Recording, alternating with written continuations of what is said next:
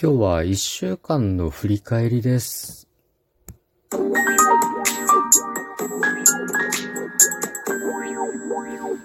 ご機嫌いかがでしょうか？いつもリアクションやお便りなど応援ありがとうございます。95回目の配信です。今日も後日研究所から開運メンタルアドバイザーの占い師明恵がお送りいたします。この番組は熊本のおっさん占い師の私こと明恵が普段気になったことや思ったこと、ためになりそうなこと、皆さんのちょっとした疑問への回答などをあれこれとつぶやいています。さて今日はちょっと一週間の振り返りをしながらですね、まあ、気づいたこととか思ったことをお話ししていきたいなと思います。うん。最近はね、あの、企業様にお声掛けをいただいて、あの、企業に出向いていって、占いのお仕事をさせていただいたりだとかですね。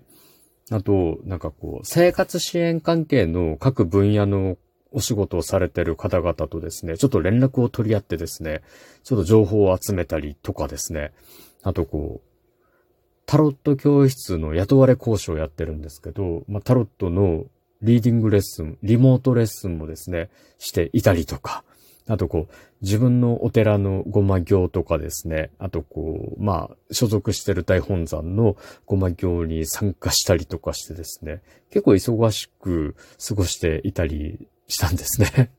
で、やっぱり思うこととか、まあ、考えることとかですね、まあ学べたことというのが結構あったので、まあそういったことをちょっとお話できたらなというところで話をしていきます。はい。まあ、まずちょっと企業にね、呼ばれて、占いの仕事をこうするようになってるんですけど、まあ、一昨年ぐらいからですね、結構な割合で、ちょっとね、あの、いろんな企業からですね、お声掛けをいただいて、まあ、占いのお仕事をさせていただいていたりするんですよね。うん。で、まあどういう仕事かというと、なんか企業の方が10名ぐらいね、お客様を集めてくれて、まあその10名ぐらいをこう順番に鑑定していくみたいな感じになるんですけど、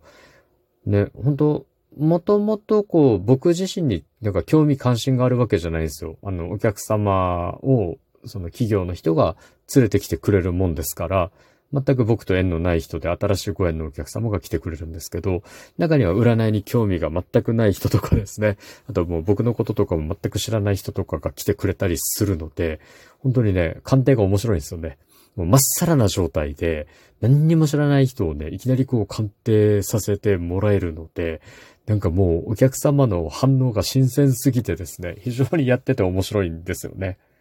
喜んでいただけますよね。なんで当たんのみたいな感じで。まあそれはね、占いちゃんとやれば当た、当たるだろうよと 思うんですけど、やっぱり初めての人の反応っていうのはいいですね。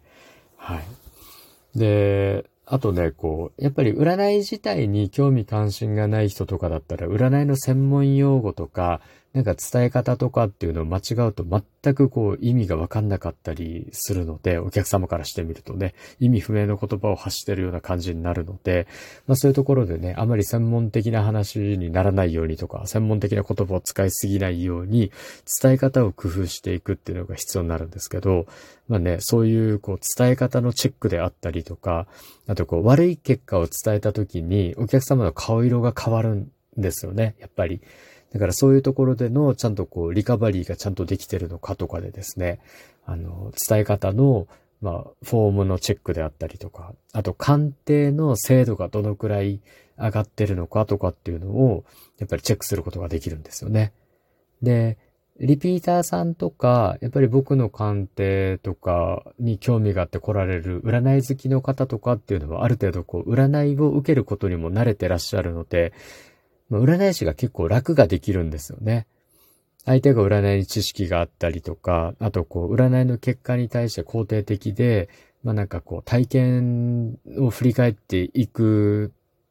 時にね、占いの鑑定結果の方に寄せていって解釈してくれるので、結構ね、あの、鑑定としてはこう楽なんですけど、その一方で、やっぱり勉強にならなかったりするんですよね。これが初めてのお客様であると、やっぱり反応も読めませんし、相手のことを何も知りませんし、占いに対しての反応とかっていうのもシビアに出てきたりするので、そういうところがね、すごい勉強になったりしますね。はい。まあ、これがね、まず一つ目の勉強ですね。企業に呼ばれていって、なんか良かったことですね。はい。で、二つ目がね、あの、まあ、生活支援関係のお仕事をしている各分野の方々と、まあ、連絡を取り合って情報を仕入れるっていうのをやったんですけど、これね、占いの現場にいると、やっぱね、DV とか、モラハラとかですね、まあそういうものの相談を受けることって結構あったりするんですよね。でそういった場合、占い師がね、まず困ってる状態で窓口になるのであれば、その後の動きまで説明できちゃった方がいいわけですよね。で私の場合は、まず行政の相談窓口とかをご紹介したりとかね、まあ、そこでこんな感じで喋って、こんな感じで、あのなんていうかな、サポートを求めると、こういう人が動いてくれて、こんな感じの、なんていうか、解決に向かって進んでいきますよ、みたいな、一連のイメージとか流れを話すっていうことをやってるんですよね。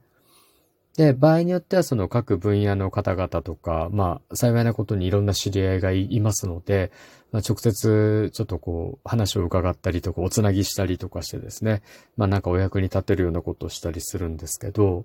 まあね、そのためにも、やっぱりいろんな専門分野の人から情報を提供していただいて、まあ、自分の中でね、役に立つ部分っていうのを抽出していかなければいけないので、まあ、定期的にね、いろんな人とご縁があった場合は、情報収集に努めたりしてるんですよね。で、今回はちょっとね、そういうふうな機会がありましたので、情報収集をしたというのがまず一つありました。はい。で、三つ目がタロット占いのね、リーディングのリモートレッスンを、もうこれもね、もう10年ぐらいあの、とある、えー、タロット、まあ、占い教室の、まあ、講師を雇われてさせていただいてですね、まあ、いろんな全国、もしくは海外の、あの、受講生さんにマンツーマンでタロットリーディングを教えたりしてるんですけど、やっぱりね、一番多いお困りごとっていうのがね、あの逆位置の読み方と、それからアドバイスカードの解釈と、それからコンビネーションリーディングなんですよね。で、こういうのをね、みっちりマンツーマンで教えるっていうのをやってますね。で、大体皆さん、あの、つまずくのはね、あの、カード自体が説明できないから、あの、そこからこう、なんか鑑定を広げていくことができないっていうような状態でつまずいてたりするので、まあ、しっかりね、あの、シンボルとかを確認しながら、シンボルに基づいてカードを解説できるレベルまで、その実力をチェックしていって、で、そのカードを相談内容に置き換えて解釈していく過程で整合性が取れるようなところっていうのを目指して頑張っていくような指導方法をとってますね。で、それができないと、まず逆位置が読めないんですよね。うん。そしてコンビネーションリーディングもできませんし、アドバイスカードの解釈っていうのもできません。だから、まあ、一応基本となるところをですね、しっかりこうチェックしながら、まあ、頑張っていくような教え方をしています。はい。今度、えっと、四つ目がお寺のお仕事ですかね。お寺のごま行っていうのを、まあ、うちのお寺では毎月28日、13時からですね、ごま修行をやってるんですけど、まあ、今回はちょっと体調崩される方とかね、病気になる方が多かったみたいで、まあ、病気に関するね、回復に関する祈願をすることが多かったですね。で、このね、ごま行っていうのはね、ただ単に、あの、神仏に祈って結果を待つといった受動的なものじゃないんですよね。これはね、密教の技術で病気の元となった因縁を浄化したりとかですね。またね、ある種の波長とか波動といった心身のエネルギーを整えたりするメカニズムを秘めた積極的な祈りなんですよね。過去、現在、未来のエネルギーの調子がね、整うことによって未来へ向けて良い縁を作っていくことができたりするんですよね。だからそう考えるとね、ごま行でのご祈祷っていうのはとても有意義なことだったりするんですよね。僕はこれはもうなんか、神様、仏様に祈って結果を待つっていうのを受動的なお祈りだとすると、ごま行っていうのは、こっちからね、縁を整えていったりとか、波長を整えたりとかしていく、なんか積極的なえー、祈りというふうに思っています。まあ、ご祈祷と言うんですけどね、そういうことをしっかりやりましたね。で、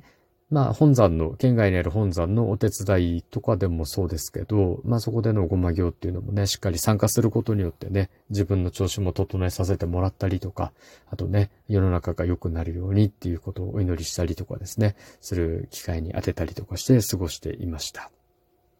まあね、忙しく過ごさせていただいております。もうね、気がつけば前回の配信から1週間ぐらい経ってるのでね、今日はさすがにちょっと配信してみたくなって、まあ1週間の振り返りと気づいたことなんかをこうシェアできたらなと思ってお話をしています。さて今日は1週間の振り返りをしながらですね、私が気づいたことについてとか、ためになったこととかね、学んだことについてお話ししましたが、いかがだったでしょうか？お話しした内容があなたのお役に立てば嬉しいです。次回も聞いていただけると励みになります。そしてリアクションなど本当にありがとうございます。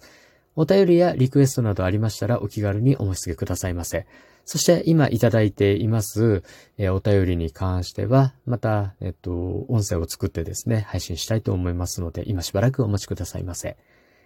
今日も最後までお付き合いいただきありがとうございます。今日も明日も明後日もあなたにとって良い一日でありますように。おっさん占い師の独り言、海運メンタルアドバイザー、占い師みおえがお送りいたしました。それではまた鑑定や次の配信でお会いしましょう。バイバイ。